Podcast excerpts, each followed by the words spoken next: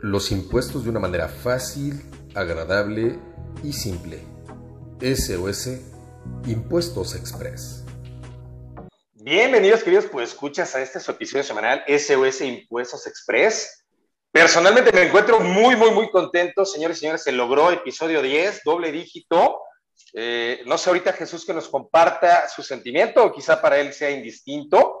Tenemos invitadas a, invitadas de lujo, pero antes de darle la presentación adecuada, quiero saludar a mi amigo y socio de podcast, Jesús Vargas, episodio 10. ¿Qué tal, amigo? ¿Cómo estás?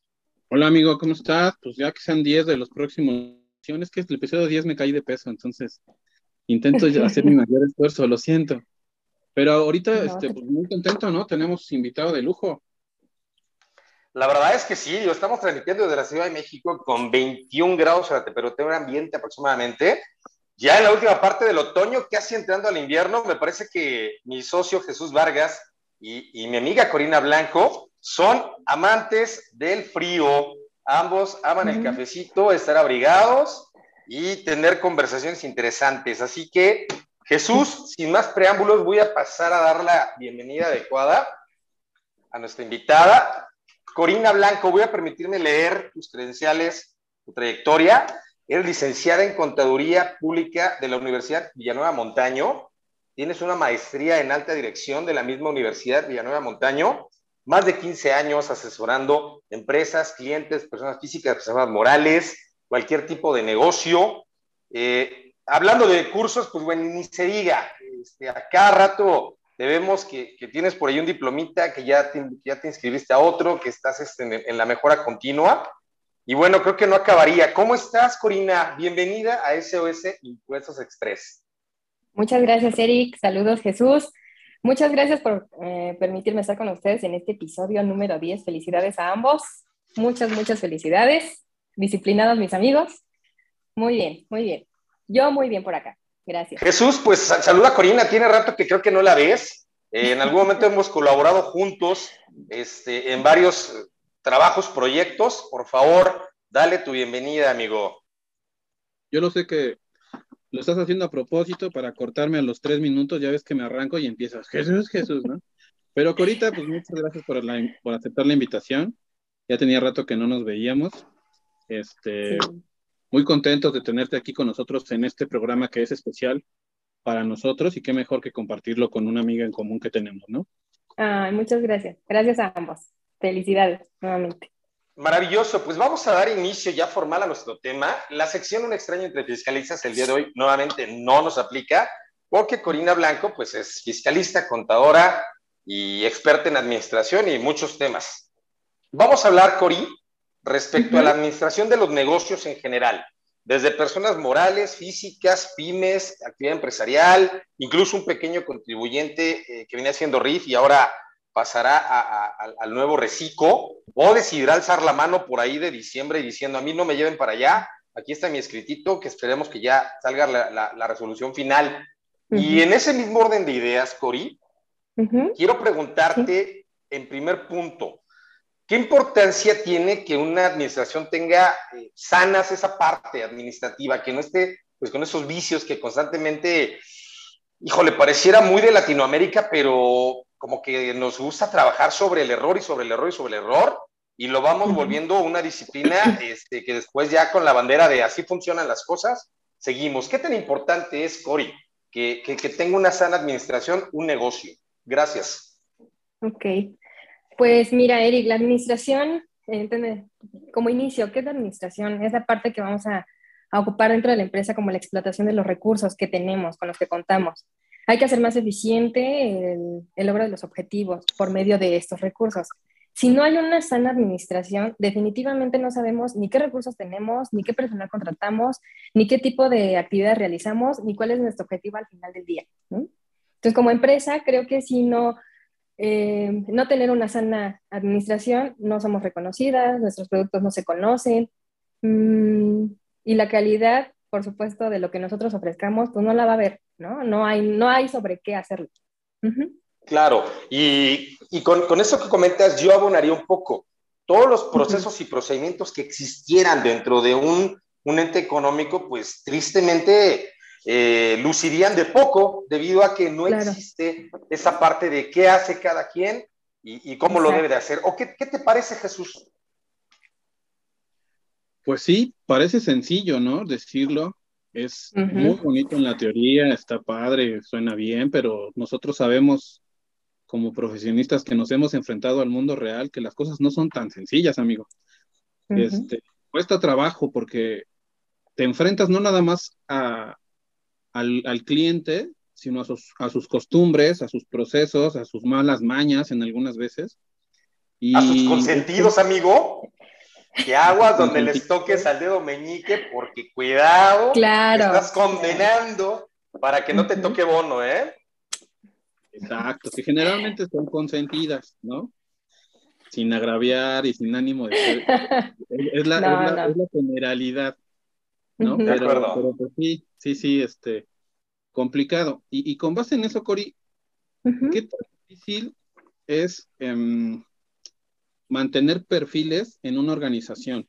Perfiles que jueguen el rol que deben de jugar, porque el socio, pues es el socio, es el que paga, es el que manda, es el que se enoja, la quiere hacer de contador, la quiere hacer de administrador, es, quiere ser el mariscal de campo, pero no se da cuenta de que es toda una estructura y que cada estructura debe tener como su personal indicado y su líder indicado. ¿eh? ¿Qué, tan complicado es esto de los perfiles y qué tanto nos ayudaría?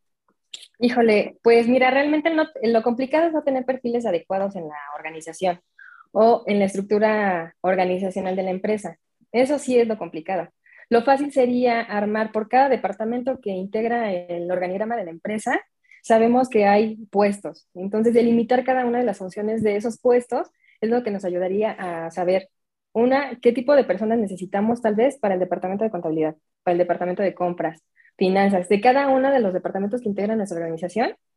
Tendríamos que delimitar los puntos, actividades, que ellos sepan específicamente para qué son contratados, cuáles son los valores y toda la filosofía que la empresa representa, ¿no? Que eso, principalmente la creación de los perfiles, es para eso. Una, para que, como dices, el, dueño de la empresa no quiera hacer todo o no quiera poner a todos en la misma posición. A lo mejor tú como contador te contrato, pero al final del día te pido por favor que me ayudes al reclutamiento de tal persona. Ya no se cumplen el perfil de los, de los mm, puestos, ¿no? Y sí confunden mucho las actividades. El tema de la administración es eh, como mm, cuidar el dinero, ¿no? que el recurso sea distribuido de manera adecuada y el no crear perfiles o el hacer ese tipo de situaciones dentro de la empresa con el personal es una fuga de dinero. Dejas que se descuiden tal vez el puesto del contador, lo descuido como presentar declaraciones, vienen multas, lo que sea, ¿no? Todas las implicaciones administrativas que puedan haber. Mientras que también del otro lado, si yo te, si yo te contrato a un personal, pues no soy la más adecuada para contratar. Yo soy contador, yo me dedico a presentar cierta información en la empresa y no recluto personal. Entonces, también ese es otro tema de fuga de dinero, que tal vez no lo ven y son fugitas muy chiquitas que al final te van a repercutir a lo mejor en una demanda laboral por haber este, contratado a un personal que no era necesario o no era el adecuado, ¿no? Como para el tema de la empresa. Entonces, sí, los perfiles. Sí, perdón, Cori, perdón, perdón. No, ¿Los perfiles? Los perfiles son súper importantes hay que hacerle conocer a los empleados, a los colaboradores de la empresa, cuáles, qué cosas, qué actividades, qué obligaciones tienen con respecto a, al estar ahí integrados dentro de la organización. De acuerdo. Jesús, réplica de lo que nos acaba de comentar Cori o pasamos al siguiente cuestionamiento. Adelante, amigo.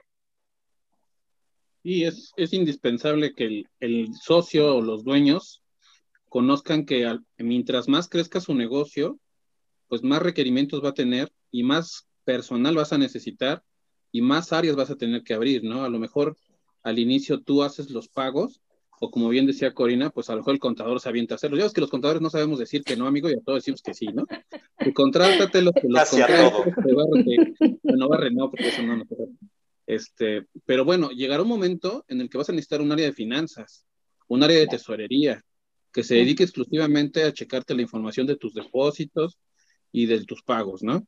Entonces, concuerdo con lo que dice Cory, a mayor eh, amplitud de tu empresa, más áreas vas a necesitar y por ende los perfiles que, ocupen esas áreas son este, necesarios e indispensables para que cada quien juegue su rol y haga la tarea que le toca.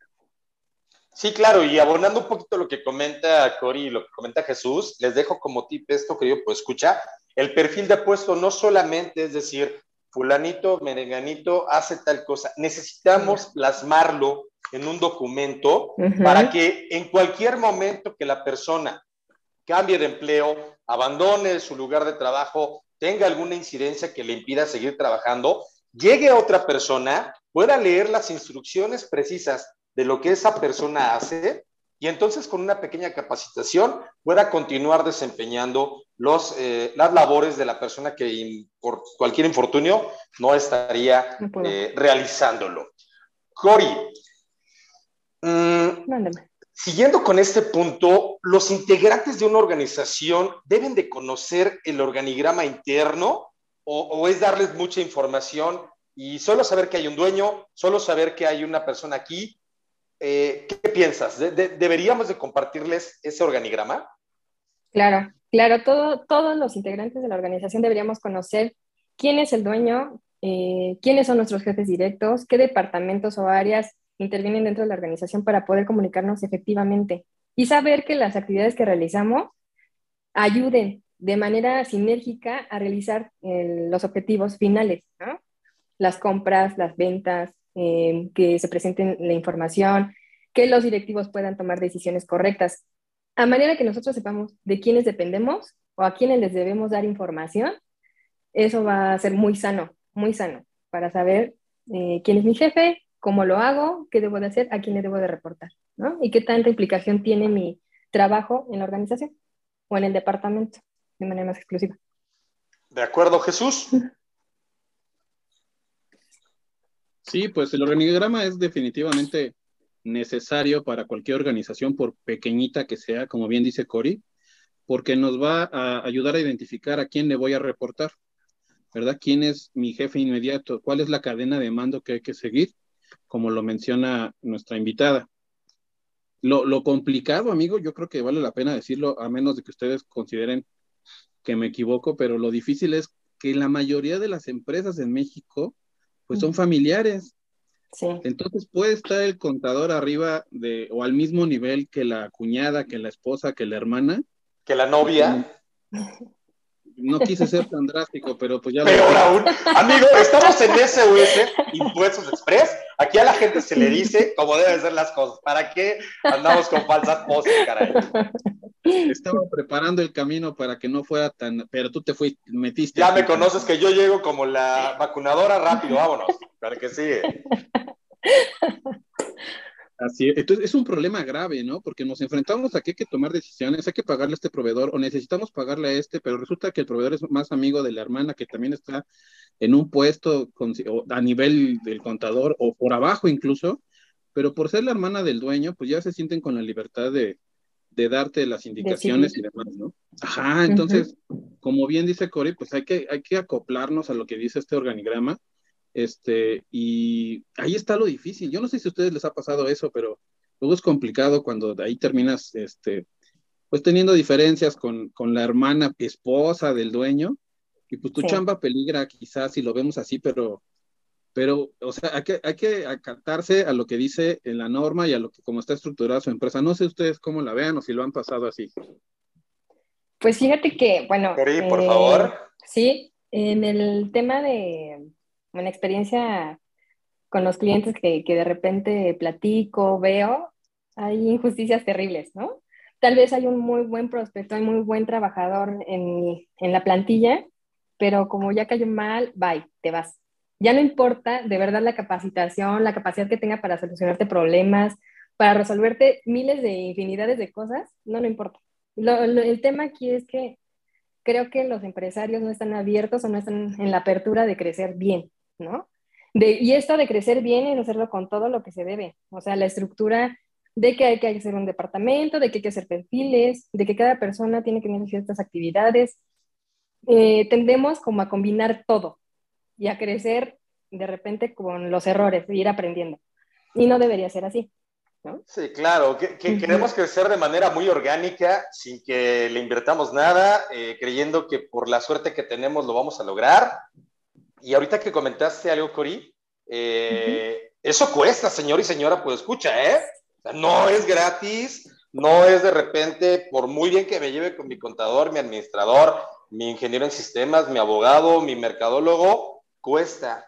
Y esa es la parte que pareciera, Jesús, que a los mexicanos nos cuesta mucho, mucho trabajo reconocer y valorar el trabajo de alguien que nos está retribuyendo este, un gran beneficio, amigo. Sí, definitivamente. Va mucho de la mano del punto anterior que mencionábamos en cuanto a los perfiles de la empresa. Como bien comenta Cory, pues necesitamos al personal indicado en cada área y desafortunadamente nos encontramos que a veces, pues es más la amistad o la relación la que pone a determinada persona en un lugar y no tienen la capacidad para sacar el trabajo que se necesita. Y ahí es también donde la empresa luego empieza a flaquear o donde empieza a tener ahí problemas, porque realmente no, es, no tienes al perfil adecuado en ese lugar, en ese punto de tu organigrama. Cori, por favor, danos réplica de lo que nos comentó Jesús. Pues miren, eh, empresarios, amigos, em, colegas, hay que incentivar un poco el tema con, con, nuestros clientes de invertir, de invertir bien. Invertir no es gastar.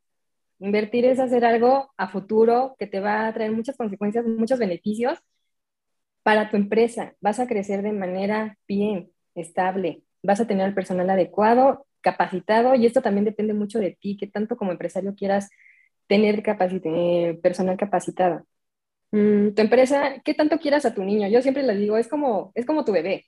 Tú sabes cómo quieres cuidarlo, tú sabes cómo quieres que crezca, tú sabes si quieres darle la capacitación adecuada, si lo mandas a tal escuela, si le das tales cursos. Todo esto es parte de lo que no nos enseñan a ser empresarios, no nos enseñan a, crecer definitivamente, pero sí está de nosotros, como el saber eh, por intuición, por conocimiento, por experiencia, lo que vamos viviendo, viendo vecinos, viendo a muchos empresarios cómo caen, de ahí aprender, aprender para ser mejores, aprender a poner procesos, procedimientos y a contratar buen personal, ¿no? Sin miedo, sin miedo a invertir. Claro, pues hay una muy, buena y una muy mala. Muy buena que llevamos la mitad de este primer bloque y la mala que vienen las últimas dos preguntas de Jesús y que va a sufrir Tienes 20 minutos, amigo, así que ahora eh, tienes suficiente tiempo. Puedes dividir 10 minutos una pregunta y 10 minutos la otra. Así que Jesús, por favor, el siguiente cuestionamiento para nuestra querida invitada.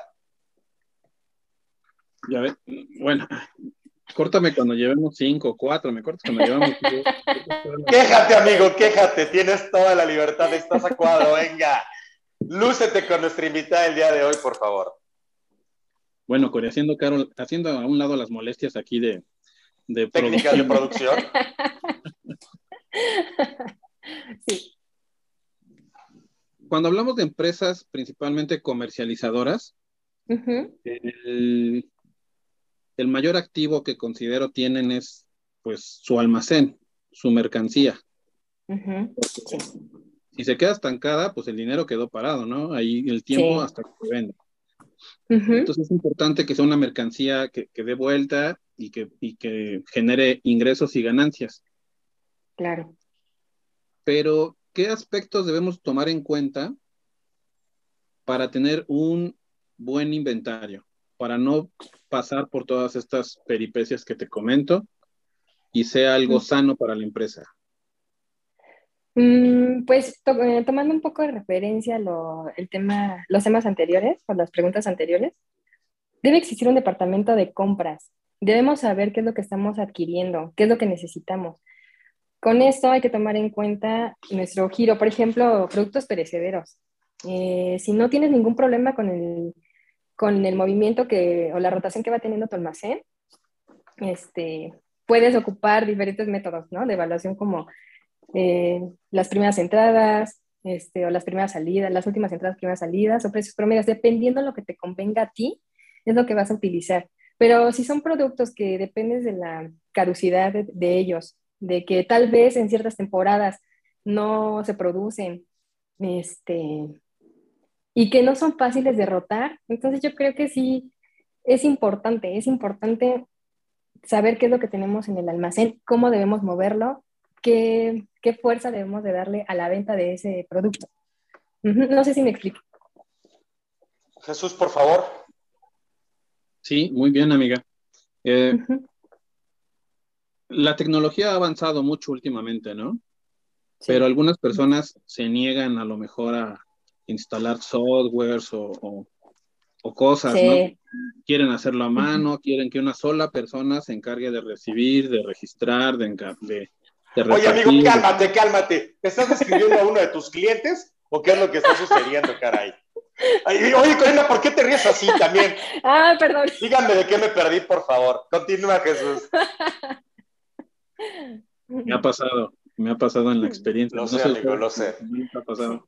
Pero, ¿qué, ¿qué, le podrías recomendar a los empresarios, considerando ya que los avances tecnológicos están, pues, cada día más este, elevados y, que son necesarios para, para, para una mejor organización? Claro. Sin miedo a invertir. Y si vamos a invertir, no sé si hay un excelente sistema que te ayude a, manejar todo lo que tu empresa realiza, pero sí es adecuado tener algo, un apoyo, un apoyo sistemático donde tú sepas eh, de manera concreta cuánto dinero tienes invertido en esa organización, ¿no? Eh, por ejemplo, mis compras, cuánto producto es lo que manejo en mis almacenes, cuántos empleados son los que tengo. Ese tipo de sistemas son los que nos ayudan a, diferenciar, bueno, a saber todas las partidas y robos que tenemos de dinero, todo lo que nos cuesta tener una organización, ¿no? Y qué tanta utilidad estamos teniendo. Ahora en tiempos actuales y, con las reformas que hay, poder presentar a lo mejor una adecuada contabilidad, hacer una buena declaración, el poder capacitar, capacitar a tu personal sin incurrir en alguna infracción de las secretarías, eso es importante. Todos los, sistemas son importantes siempre y cuando sepas ocuparlos, los explotes al 100%. Eh, yo sí considero que deberían de manejar uno. Es una inversión. Recuerden, es una inversión y esto es como para que ustedes crezcan de mejor manera, sepan qué es lo que tienen, cuánto dinero tienen invertido y cómo lo van a distribuir. Muy bien. ¿Y cuánto tiempo nos queda eh, antes de que me... Diez minutos aproximadamente, querido amigo. Así que, y la pregunta que sigue te la voy a hacer a ti, así que si quieres dar réplica de Cory, adelante. Antes de que lleguemos a la pregunta que sigue, este, oye, qué complicado es también para el contador hacer los registros de todas estas operaciones, de todas estas compras, cuando la empresa no tiene un buen control interno, ¿no? Cuando, este, pues sabemos que se le compró al proveedor tal, pero ¿y dónde están las notas, güey? ¿O dónde sí, claro.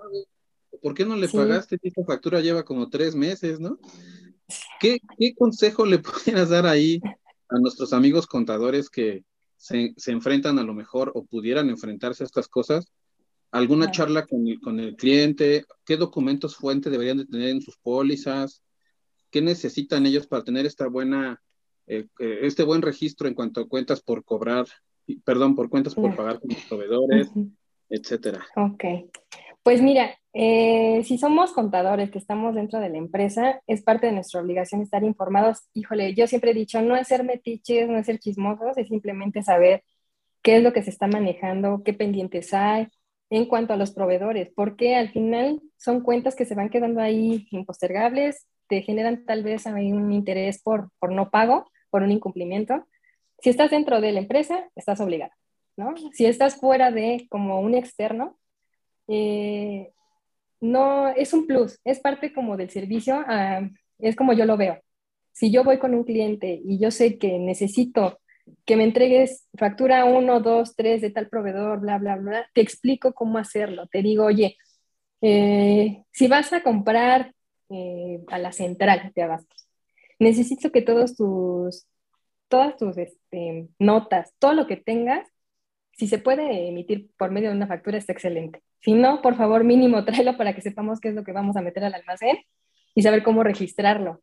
Porque de repente sí me ha pasado y por experiencias de que se perdió la nota, ¿no? Pero ya vendiste el producto, ya no sabes, eh, ya no hay un, ya no cuadra como la información que estás haciendo, la que estás realizando, que es la venta, con lo que pudiste registrar como compra. Entonces sí, ese, ese, esa parte de cuidado de lo, no sé, si son empresas pequeñas, hay que organizarnos, hay que disciplinarnos. Todo tiene un proceso y este proceso también es importante, ¿no? No nada más es el vender, no, también es importante ver de dónde sale esa mercancía, tener todo clarificado. Así es. Ese es mi comentario. Jesús, adelante, te queda dos minutos para réplica de lo que comentó Corina Blanco. Dos minutos. Dos minutos llevas uno y medio. y apúrate, amigo, si no, se te queda un minuto. Te queda uno, ¿eh? Y no estoy jugando. Te queda uno. Definitivamente, como bien dice, necesitamos tener la información completa, porque a final de cuentas lo que hace el contador es pues registrar las operaciones, ¿no? Si las operaciones vienen incompletas, pues no esperes un resultado que te dé la suficiente información para tomar decisiones concretas. Entonces, eh, a veces no nos dan factura, como bien dice Cory. Eh, ya nos explicarás tú, amigo, eres especialista en eso, cómo registramos ahí. Pero. Existe el periodo 13 para poder hacer un ajuste a mi inventario. No es cierto. Ah. Esta opinión es ajena a SOS Impuestos. Sí, es responsabilidad solamente mía. Salió ese empresario que lleva adentro. Desconozco esa opinión y te desconozco en estos momentos también a ti. Lo sé. Por dar esa opinión. no, la verdad es que sí, tiene, tiene razón Cory, el inventario tiene que ir lo mayormente soportado.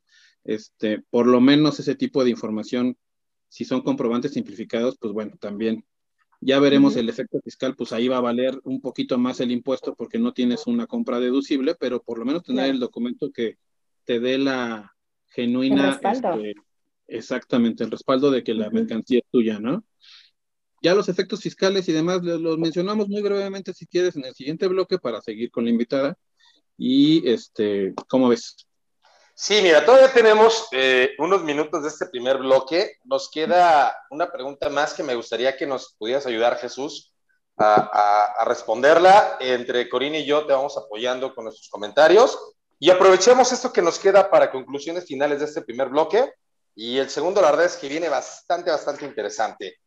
Jesús, llevar un correcto control de inventarios se refleja en la contabilidad, en el ámbito fiscal, en la administración general y si nos vamos un poquito más allá, pues hasta en la declaración anual, como lo acabas de comentar ahorita, ¿qué le dirías a nuestros escuchas, a nuestro auditorio, eh, refiriéndonos un poquito al ejemplo de, pues yo compré, me dieron la notita, que incluso en la central de abasto que yo pues escucha, todos dan factura, todos dan factura, aunque sea que compre un kilo de algo, dan factura sin lugar a dudas. Entonces, eh, hay que ir rompiendo esa parte de los mitos y leyendas, Jesús, que de repente te llegue el empleado abusado, este, oiga, licenciada, aquí traje las, los 10 kilos de tamarindo de primera, pero no me dieron factura, ¿no? Jesús, ¿qué le dirías un poquito a nuestros escuchas? El inventario en materia fiscal, como, como ustedes este, estarán de acuerdo, pues es una deducción. Es una deducción para el contribuyente que se va a manejar dependiendo del contribuyente. Si hablamos de una persona moral que tributa en el título 2, pues se va a deducir conforme a costo de venta. Es decir, la compra la vas a deducir hasta que el producto lo vendas. ¿Ok? Y si hablamos de otro tipo de eh, regímenes fiscales o de opciones que hay, donde la base es el flujo de efectivo, entonces la compra la vas a deducir en el momento en que la pagas, independientemente de cuándo la vendas, ¿no? Entonces, debe de haber requisitos fiscales que se tienen que cumplir con base en el código fiscal en cuanto a CFDIs, próximamente carta aporte, ¿verdad? Cuando ya te llegue la mercancía o la mandes, también ahí debe de haber requisitos. Primero de diciembre, señor y señora, pues escucha, primero de diciembre, aplicable para todos, y va a ser la cacería de brujas. Perdón por la interrupción, Jesús, pero van a agarrar a quien puedan. Y fíjate que qué bueno que lo comentas, porque este, por ahí salió una, una facilidad que en diciembre te van a dar chance de que te equivoques, ¿eh? O sea, si llenaste mal el dato, este, lo comentábamos hace rato, ¿no? Si, llenaste mal el dato, entonces este, no va a haber bronca. Parece ser, ¿no? Pero ya en enero, pues ya, sin, sin error alguno, porque entonces ahí sí vas a tener problemas. Bueno, en, materia contable y fiscal, pues ustedes saben que llevamos, son dos tipos de, información, la financiera y la fiscal. Entonces no tenemos que casarnos tampoco mucho con que forzosamente tiene que ser fiscal. como bien dice Cory, tuvimos que vender un producto del que no nos dieron factura, pero aquí tenemos un simplificado. Ni hablar, hermano, vas a tener que registrar tu compra con ese simplificado, porque financieramente tienes que dar un resultado, tienes que dar una utilidad del, del periodo. Fiscalmente no lo vas a tomar en cuenta y te va a incrementar el impuesto, sí. Pero debemos manejar esa dualidad para que tus financieros den la información conforme a normas de información financiera como es y para que los impuestos salgan con base en las reglas que marca la legislación, ¿no? Pero sí son dos cositas diferentes. Aspectos importantes a cuidar del inventario, bueno, que no haya faltantes. Todos los faltantes de inventario sin importar el contribuyente que van a causar IVA. Entonces, y esto sucede porque la autoridad, en el supuesto de que se dé cuenta de eso, supondrá que ya los vendiste. Exacto. fuera. Entonces, ah, los vendiste por fuera, grabas IVA y me pagas, ¿no? Entonces, este, es importante que no haya faltantes de inventarios, que haya los, los conteos y los inventarios, generalmente los hacen a, ah, pues en estas fechas menos, ¿no? Sí. sí claro. Las mermas, las mermas pueden ser, en su caso, pues reconocidas como gastos llevadas a resultados, y si me apuras, hasta deducibles en algún momento. Así es. Ciertos requisitos, ¿no? Entonces, este, salvo su mejor opinión, bueno, pues el inventario es primordial para generar la utilidad financiera de la empresa y la utilidad este, fiscal también. Y tener cuidado en este tema de, de, mermas para poder aprovecharlas. Este, hay empresas, por ejemplo, que tienen mercancía eh, perecedera y tienen la posibilidad de donarla porque pues ya no la van a vender, ¿no? Y, se puede deducir, o sea, también es posible. Entonces, obviamente es un poquito mm, complicado, que ciertos requisitos, avisos y demás, pero mira, de que la tires a la basura, a que la puedas donar a alguien que la ocupa y todavía puedas deducir. Claro, deducible. Parece que, que, es una buena opción. Eso sería, yo creo, lo más importante en cuanto a inventarios que, que habría que cuidar, amigo. Acuérdense que cada caso en particular pues se ve, pero a grosso modo pues, pues sería eso, ¿no? Sí, claro, y además lo que comentas, también existe la modalidad de la, de la destrucción, existen empresas autorizadas que expiden constancias que fue incinerada, fue destruida la mercancía. Entonces, no nada más nos dejemos ir, querido, pues escucha, porque es que así lo ha hecho mi amigo o mi compadre, o, o me comentaron, o lo busqué eh, en Google, este, y, luego llegan contigo, Cori, con la sorpresota, ¿no?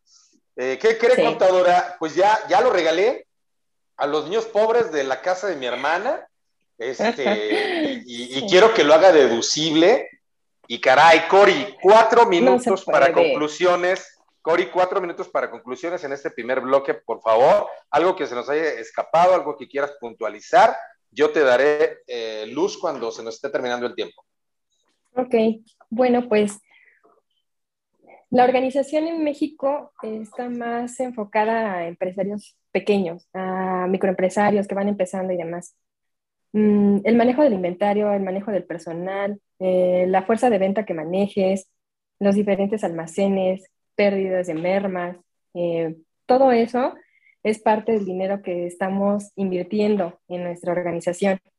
Si queremos tener una mejor utilidad, un mejor aprovechamiento de ellos, hay que invertir, hay que capacitar a nuestro personal, hay que capacitarnos nosotros mismos como para saber qué horizonte queremos llegar, a dónde, cuáles son mis objetivos al final del día, qué es lo que quisiera hacer con mi empresa y de manera más fluida se va a ir dando esto. O sea, las empresas que hacen las cosas bien no van a tener miedo a que vengan y te cuestionen y te revisen y te digan mucho menos. Vas a estar súper respaldado con el personal que tienes. La organización va a estar muy bien fundamentada en sus objetivos y por supuesto las ventas y el flujo va a ser muy, muy constante, va, a rotar. Entonces, yo eh, opino, en mi opinión, no tengamos miedo a, a invertir en lo mejor porque al final es para nosotros y es la calidad que nosotros vamos a ofrecer a los demás, a nuestros clientes. Claro. Jesús, un minuto para cerrar precisiones de este primer bloque, por favor.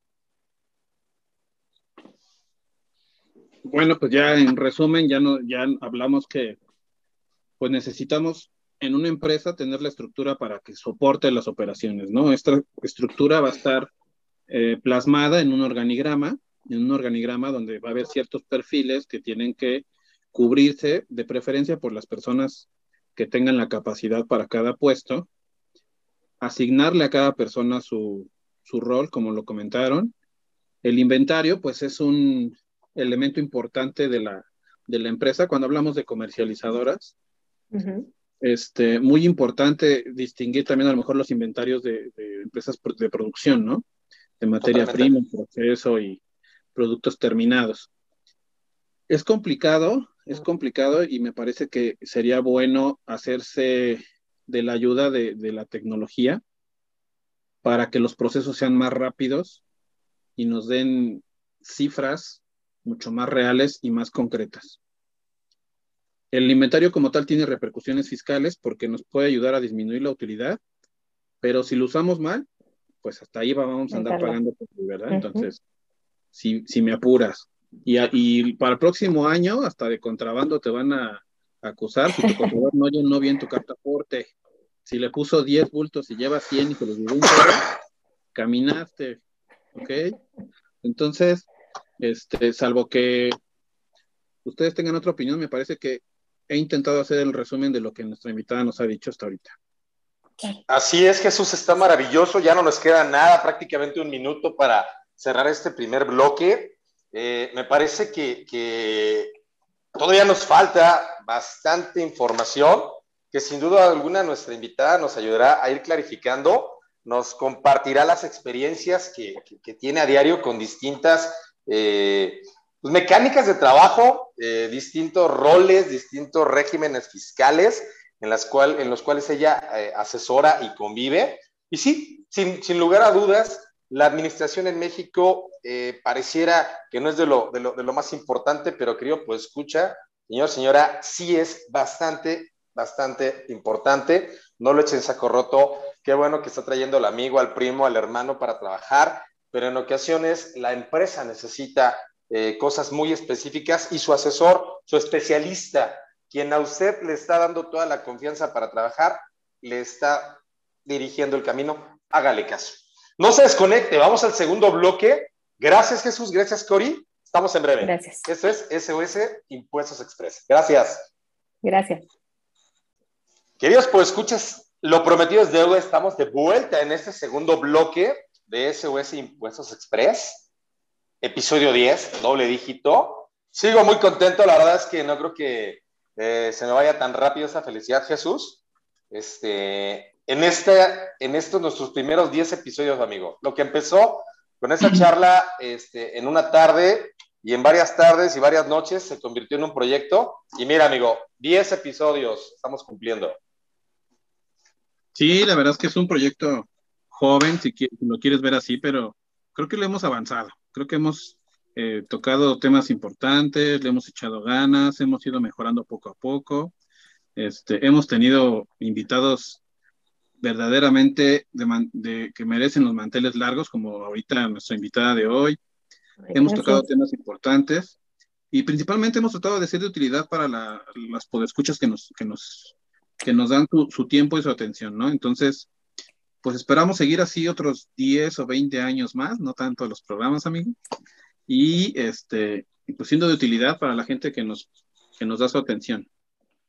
Así es, y aprovechenos, ¿eh? Porque ya nos vamos de vacaciones, aunque Jesús me voltea a ver con ojos de odio y de dos serpientes enfurecidas encajando sus colmillos en mi pobre alma. Yo sí quiero irme de vacaciones, querido, pues escucha, en diciembre, pero Jesús quiere seguir manejando contenido y no sé si les vaya a dar tips para cómo hacer deducible su árbol de Navidad o sus esferitas o, la, cena misma eh, eh, para, los, para los empleados, pero les daremos razón si nos vamos de vacaciones en fin de temporada o si trabajamos todo lo que resta del año. Corina Blanco, Qué gusto verte nuevamente con nosotros en SOS. Muchas gracias. Impuestos Express en este segundo bloque. ¿Cómo te la estás pasando? Eres nuestra invitada especial del episodio 10. Wow, pues muy afortunada y muy bien. Me lo estoy pasando muy bien. Muchas gracias. Es un placer. Muy bien. Perfecto, Cori. Pues dando eh, continuidad a nuestro, a nuestro segundo bloque, quisiera empezar con un cuestionamiento. Mm, sabemos que muchas empresas en México pymes, pequeños contribuyentes, muchos más, etcétera. El tema de lo que es la orden de compra, como que no les gusta, no lo manejan, eh, es más, no le dan la importancia adecuada que incluso le daría materialidad a muchas de sus operaciones en posibles revisiones o por simple código de, y, orden de trabajo. Eh, platícanos un poquito, Cori. ¿Qué onda con la orden de compra y con sus debidas autorizaciones? Hoja rosa, hoja verde, hoja amarilla, hoja azul. Wasowski, exactamente. Gracias. ok, bueno, pues la orden de compra es un documento el cual va a ingresar al almacén en un momento eh, donde la,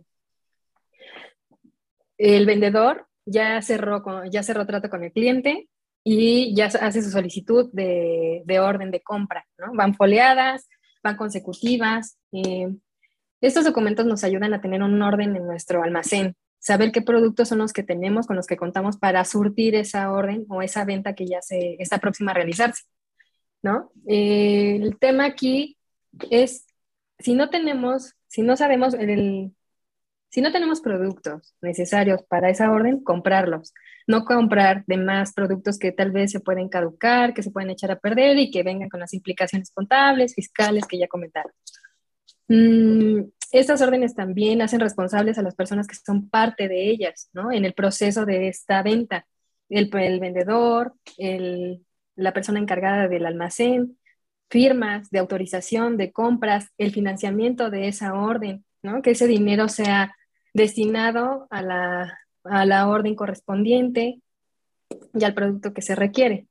Nos ayuda un poco como a, que no haya esos desvíos de dinero, esas salidas de, del almacén de productos que en qué momento salieron no lo sabemos, ¿no? Este, llamarlo de otro modo, faltantes, robos, por los mismos empleados, por las mismas personas que son encargadas de.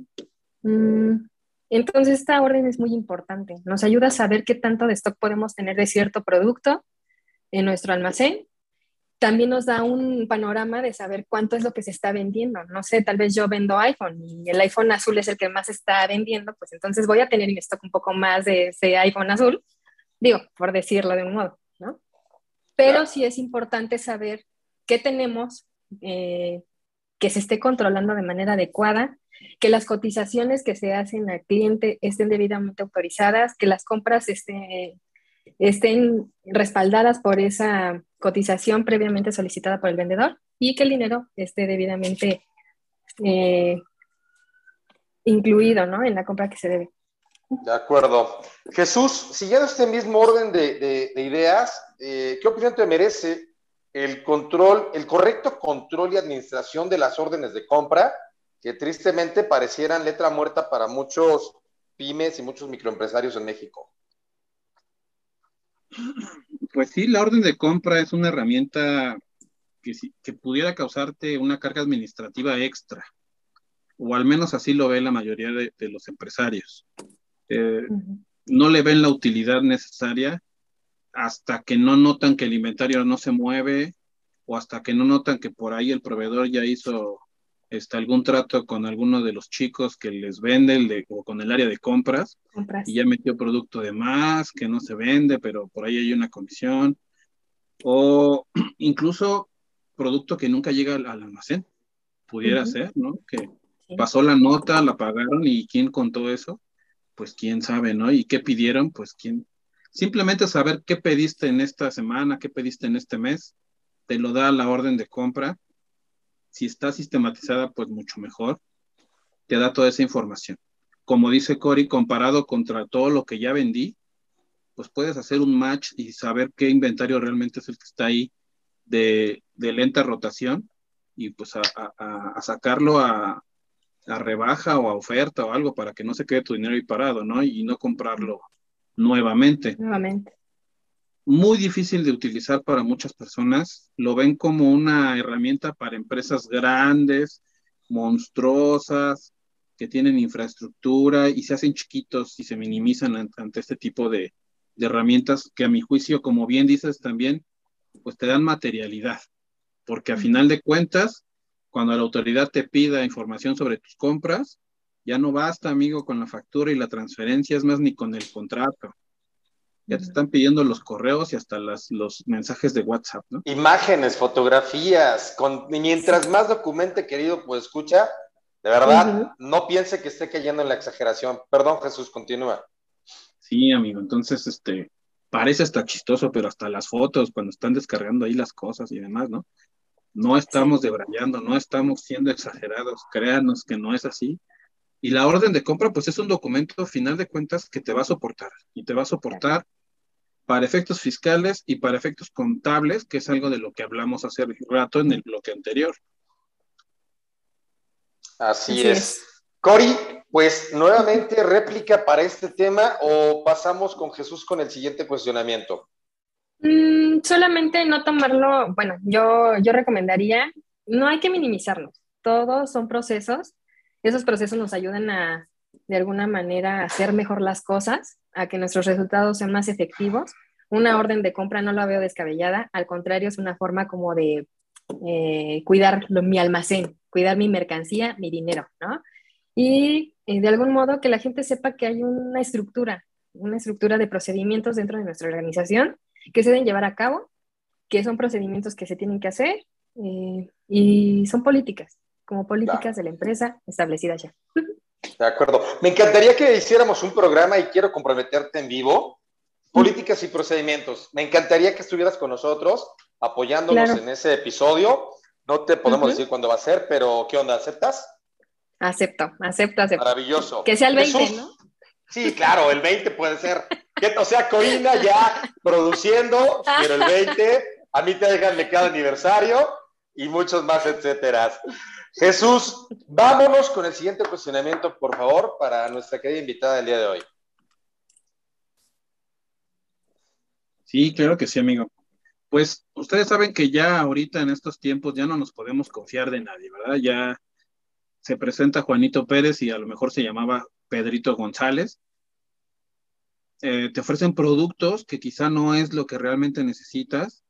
Entonces, para estas empresas que son comercializadoras, cuesta trabajo a verse, este, hacerse llegar de proveedores, proveedores que les den el producto que es, que sigan las reglas del juego, hablo en materia legal y fiscal, y este, que les den ese chance de tener eh, esos, esos productos que les permitan pues competir en el mercado, ¿no? Entonces, ante esta situación, estimada Cori, ¿qué le recomendarías tú a estos empresarios para tener una correcta selección de estos proveedores que necesitan? Van a tener muchos oferentes que les van a proporcionar lo que necesitan para sus ventas, pero hay que ser cuidadosos en, en saber a quién voy a escoger y en su momento, ¿qué tendría que hacer con ellos?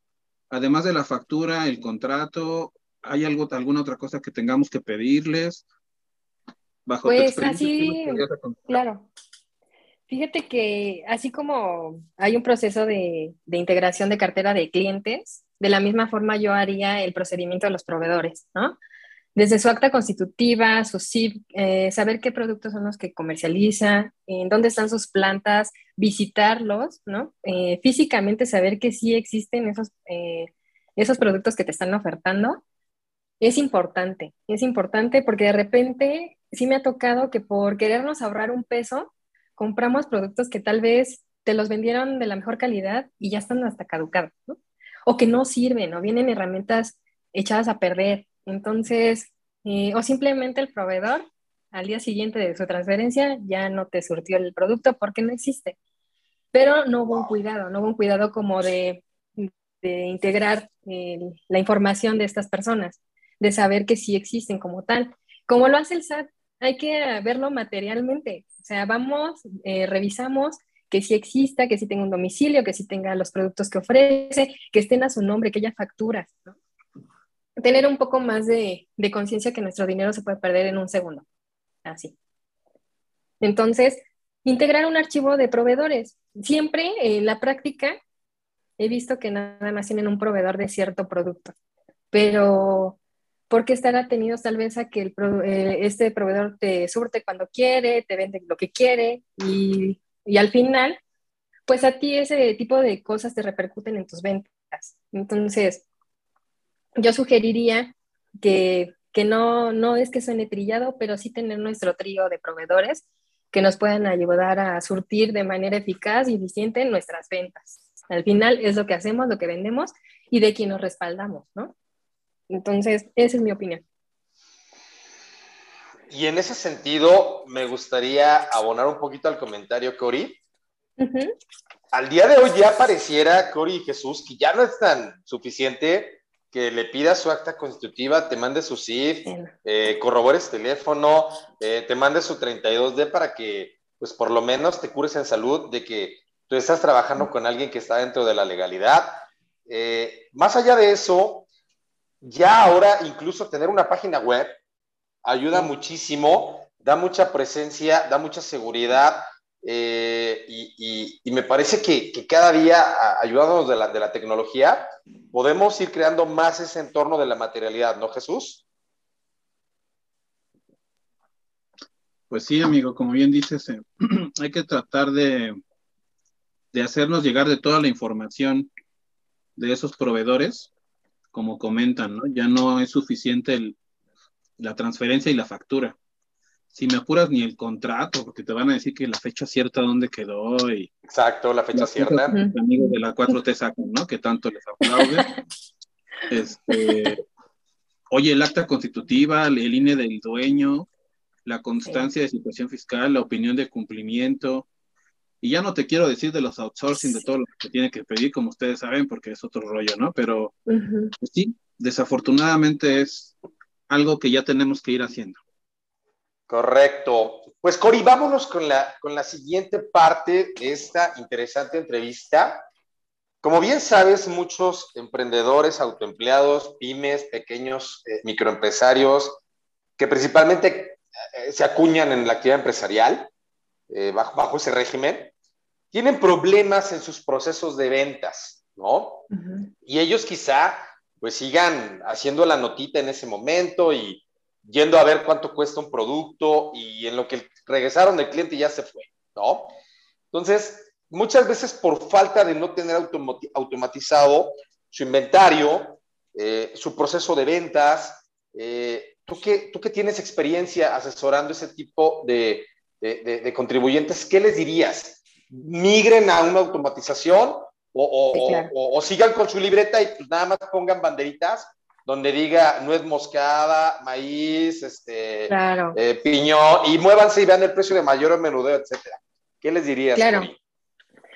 Pues mira, si eres un cliente que está empezando y que solamente vendes un producto, no veo el mayor problema. Pero si eres un, un cliente o eres una persona, una organización que está expandiéndose de manera este, enorme, que manejas más de mil productos, yo sí te sugeriría que manejaras un buen sistema donde tus ventas se fueran canalizando, donde tu inventario estuviera cargado, saber cuánto de mercancía tienes, para que tus vendedores, a la hora de ofrecer el producto, si es de manera como de público en general, que no se queden con ese mal sabor de boca de mm, siempre vengo, me ofreces algo que no tienes, o, este, o tus precios ya subieron, no se actualizaron.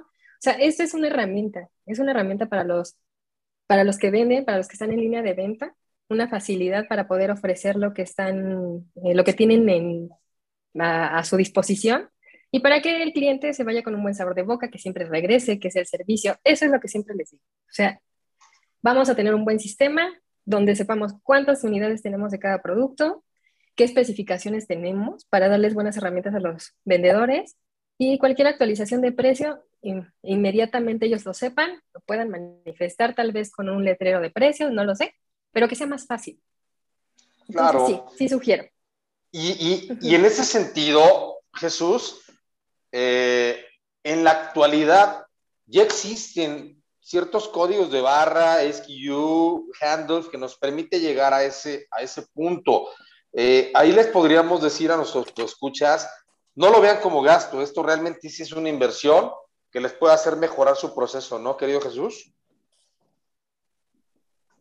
Sí, como bien lo dicen, pues es todo un proceso, es todo un proceso que de una vez les avisamos, les va a llevar tiempo, les va a llevar dinero y les va a llevar recursos, ¿verdad? No nada más en monetarios, sino eh, hacerse llegar de gente que conozca. Vas a necesitar a alguien que conozca de costos, vas a necesitar un buen informático, ¿por qué no un programador que te haga algo a tu medida? vas a necesitar a tu contador para que te vaya diciendo qué sí tiene que ir, qué no tiene que ir, cómo tiene que cuadrar, etcétera. Y pues, por, por último, a tu PAC, ¿no? Que es el que te va a ir este, timbrando las operaciones resultado de todo ese proceso del que tú estás hablando, ¿no? Entonces, si le quieres meter código de barras, si lo quieres hacer tipo Oxos o tipo supermercado con esos códigos que son de cubo ahí donde ya nada más pasas el producto, bueno, como mejor te acomode a ti a la larga, te va a ayudar mucho, te va a agilizar los procesos, pero pues sí tenle un poquito de paciencia y acércate a las personas indicadas, porque si no el gasto pues no va a salir ahí. Sí. Correcto. Cori, coméntanos si tienes algo de réplica de este punto o continuamos. No, solo, eh, bueno, nada más, eh, como dice Jesús, el tema de, la automatización sí requiere tiempo. Yo sugiero que en el tema de los productos que vendemos veamos qué impuestos nos, nos adjudica cada uno. Entonces, para que no tengamos errores, ¿no? Para que no haya errores y sea más eficiente. Entonces, y también que sepamos qué es lo que estamos vendiendo tasa cero, IEPS, IVA, etcétera. Ay, Cori, qué barbaridad. Estás empezando a, a querer traumarnos, pues escuchas, pero sí, sin lugar a dudas, tema álgido importante que al final impacta en la parte contable, fiscal, financiera, Jesús. Te veo con ganas de querer dar, réplica a este punto que Cori acaba de. Parece que levantó el polvo y se, y se echó a correr, Jesús.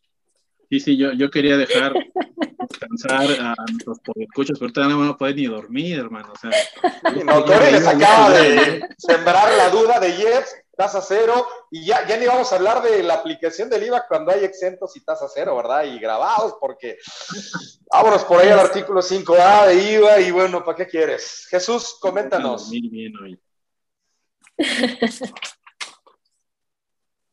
Amigo, amigo, te toca a ti. No, ya me puso a pensar, Cory, también unas cosas que tengo ahí que no les puse el IVA, güey, pero lo voy a checar con el Jeps que me faltó también. Claro.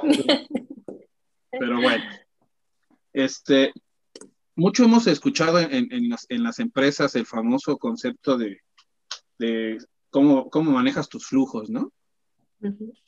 Entonces, yo le pediría a nuestra invitada que nos explicara ese tema de los flujos, que el flujo de efectivo y varias cosas que pudiéramos pensar que es algo muy sencillo, pero me parece que tiene su, su interés ahí. Pues que no solo es agarrar el, estado de cuenta y ver cuánto gasté y cuánto pagué y ver mi saldo final, Cori.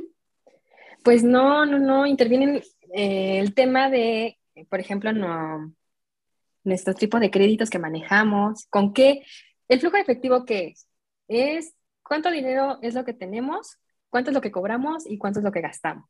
Aplicado a un tema de una organización, una comercializadora, cualquier empresa es eh, ver cuánto es lo que nos generó de ganancia después de todo lo que gastamos y lo que tuvimos, ¿no? Eh, eh, para saber esto, en el caso de las empresas que, se, que comercializan cualquier tipo de producto, hay que ver el tipo de crédito que manejan. Eh, ¿Qué tan sano es otorgar, si estoy iniciando como nueva empresa, otorgar un crédito a 30 días? Este, ¿Mi capacidad económica ayuda para solventar todos los demás gastos? Sí, ¿no? Entonces sí tenemos que hacer un estudio como de nuestros clientes, de saber a quiénes les vendemos, qué tipo de créditos manejamos. Para mí siempre lo mejor es el contado. Eh, nos quitamos de problemas. Eh, y, pero en caso de que no, y si hay un buen cliente que vale la pena tenerlo a créditos, o, darle una línea de crédito estaría perfecto, ¿no? Pero saber hasta dónde. Ese es nuestro flujo de efectivo aplicado en, en nuestra organización. Así es. Es que a mí me parece que el flujo de efectivo, complementando un poco lo que comentas, también va un poquito más allá, Jesús, en el tema de los gastos fijos que tenemos, las nóminas por pagar, eh, cuánto presupuestamos, y ahí me encanta a mí el modelaje financiero, el forecast, el 1 más 11, etcétera. ¿Cuánto vamos a recibir? ¿Cuánto tenemos presupuestado que vamos a recibir? Para que de cara a eso no apliquemos la de te pago a 90 días, pero te cobro a, una semana, ¿verdad? Y entonces en ese mismo orden de ideas, Jesús, podamos decir, tenemos flujos sanos, sabemos que tal empresa presupuestadamente nos va a pagar en tal fecha. En este momento tenemos una gran oportunidad de comprar un sobreinventario de un producto estrella el cual no nos incurre más que tener quizá una parte del almacén almacenado, pero eh, ocupado, perdón, pero que vamos a vender en, en tres o cuatro semanas, pero tenemos el dinero, podemos tomar decisiones sabias con las manos libres, ¿no, Jesús? Sí, exactamente. El flujo de efectivo, como bien dicen, pues va más allá de este cuánto, cuánto cobré y cuánto le resté. Eso es tipo el, el fisco, ¿no? ¿Cuánto cobraste? ¿Cuánto te alcanzaste a pagar en el mes, compañero? Y la diferencia es tu flujo de efectivo. Va un poquito más allá, como ustedes mencionan, ¿no? Tiene que ver con lo, con lo que recaudé de mis operaciones, cuánto, cuánto ocupé para invertir, cuánto ocupé para pagar deudas, cuánto me endeudé. No vamos más allá, tenemos un estado de flujo efectivo en, normas de información financiera que nos da datos eh, con respecto a estos, a estos, a estos apartados. Entonces, eh, me parece que es un poquito más, como bien comentan ustedes, y hay que tomarle atención, más cuando para el próximo año, pues ya se viene el famoso reciclo, donde todo es por flujo de efectivo, y según la vida va a ser más sencilla, ¿no? Entonces, este, concuerdo, concuerdo con ustedes dos, concuerdo con nuestra invitada. Pues sí va a ser mucho más sencillo, Jesús, porque ya en reciclo ya no necesitamos contador, ¿verdad? Yo creo que ya, Cori Blanco, no sé qué va a suceder ahora. El siguiente año, nosotros también, si te quedas desempleada, puedes venir como panelista invitada este, a SOS. Eh, aquí tienes un lugar. Pues, queridos colegas, mándenme, mándenme, Cori. No, no, no, nada más como, eso no va a pasar desde RIF, ¿no? no ya no necesitan contador. Ya no, lo necesitan, ya no lo necesitan, por supuesto. Pues ya no nos queda más que 10 minutos aproximadamente, queridos colegas, para cerrar conclusiones. Y vamos a cerrar con un temita que me parece que va a dar para, para, para, para, mucho.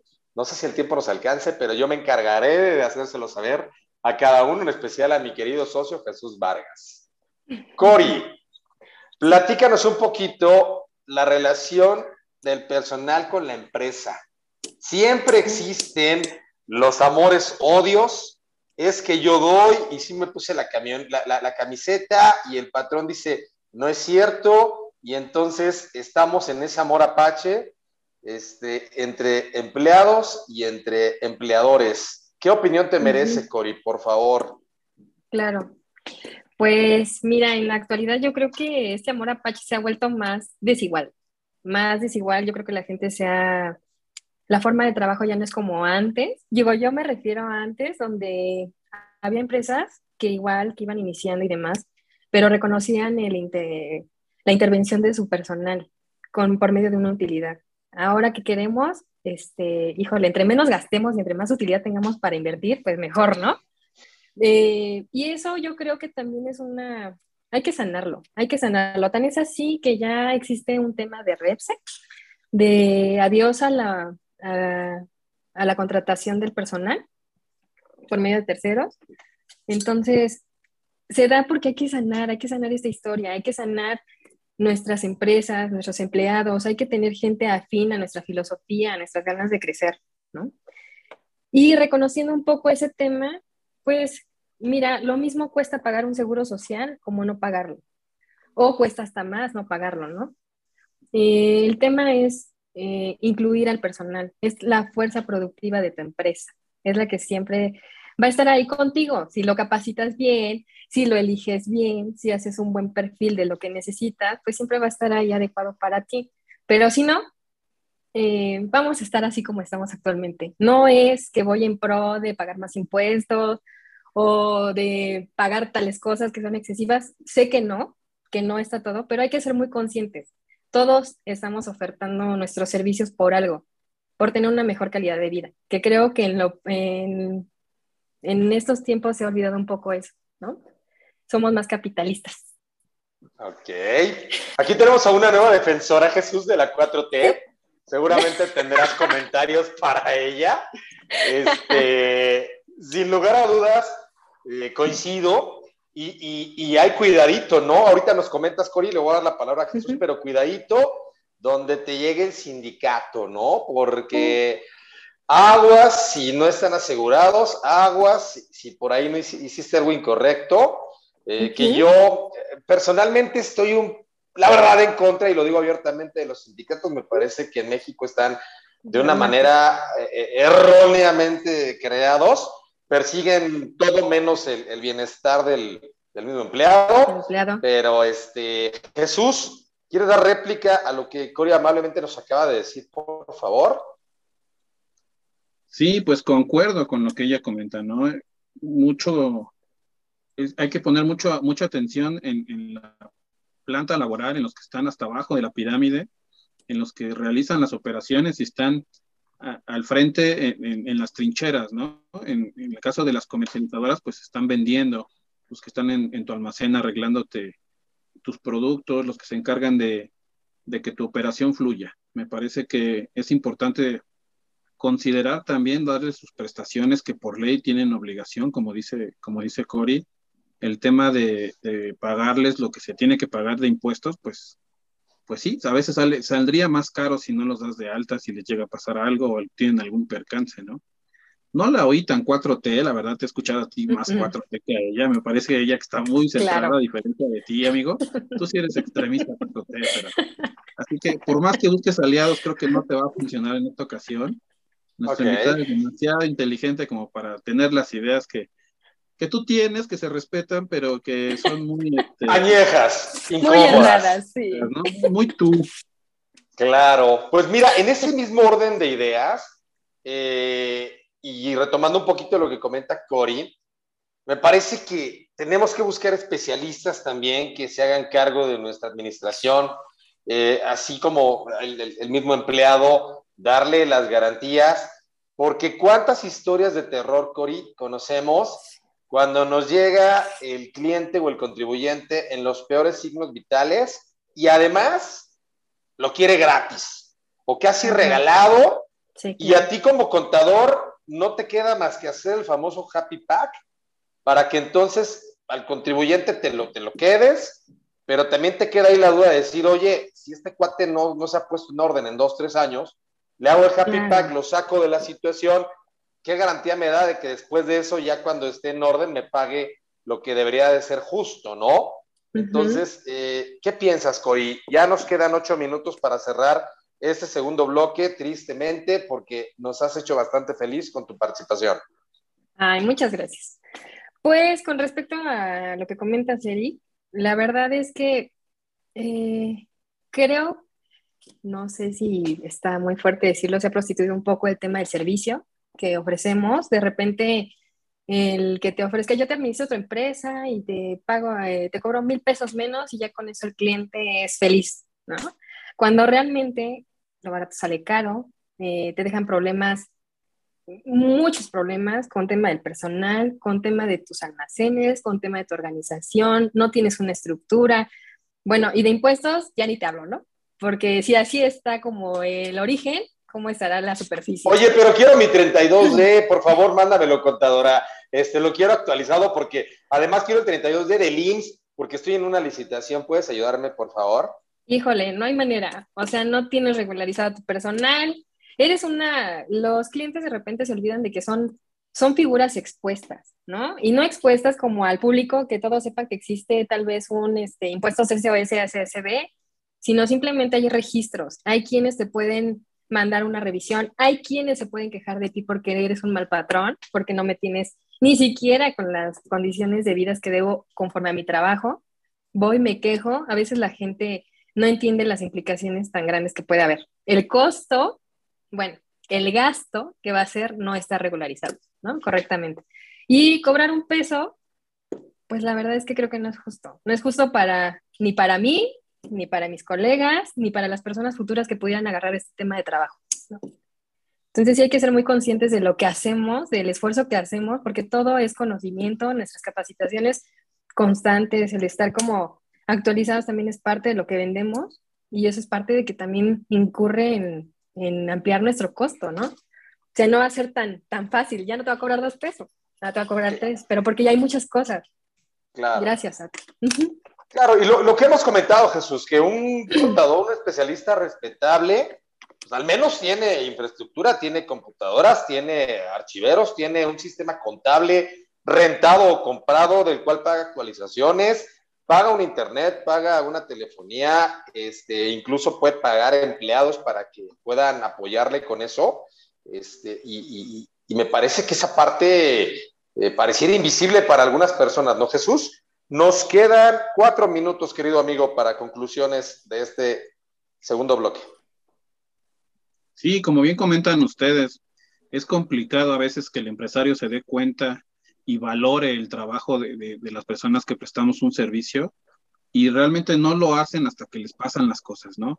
Eh, concuerdo un poco con lo, que, con, lo que dice la autoridad de que no vas a necesitar contador en los próximos meses, porque en realidad vas a necesitar contador, vas a necesitar fiscalista, vas a necesitar alguien en, recursos humanos, vas a necesitar un buen ingeniero en sistemas, vas a necesitar alguien que sepa de costos, vas a necesitar un área jurídica. Ya no me quiero seguir más porque van, se van a espantar todos. Pero es la realidad, amigo. Es la realidad con todos los nuevos formatos que hay que llenar, el nuevo CFDI que viene, la carta aporte, el CFDI de nómina, este, los nuevos impuestos.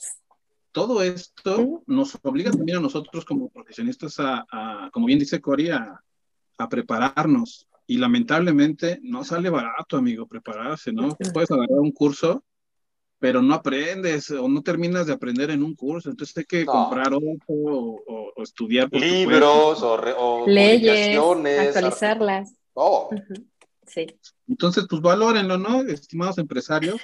Este, yo sé que afuera del SAT seguramente sin menospreciar, menospreciar a nadie, ¿verdad? Pero ahí los precios están más baratos creo que es un tema más de, calidad, es un tema más de preparación, sin ánimo de ofender a nadie. Este, creo que lo que ustedes ponen en, mano de, manos de un profesional es su patrimonio. Entonces, definitivamente es como cuando pones tu salud en manos de, un profesional, pues trata de encontrar a, algo que, o alguien que, que te dé una muy buena solución.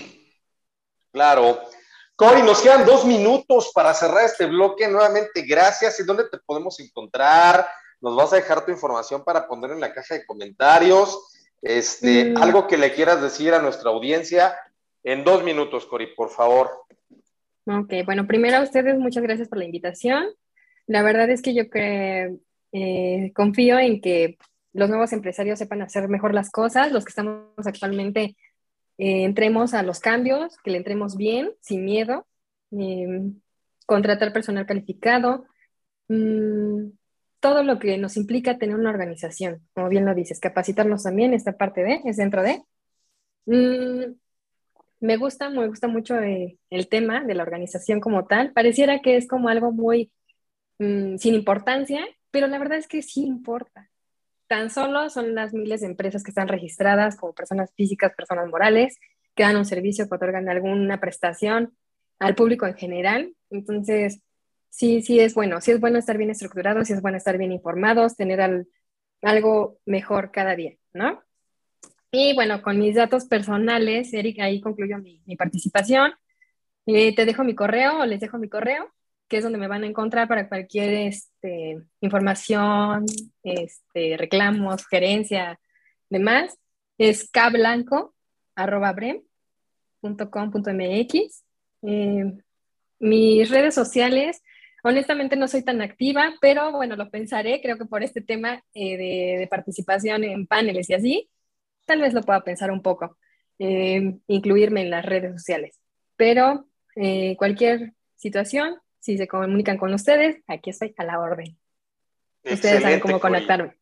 Sí. claro, muchas gracias. Seguramente vamos a poner tu correo electrónico en la caja de comentarios de YouTube. Claro. Y en cuanto tengas definido el tema de las redes, con todo gusto vamos a hacerlo.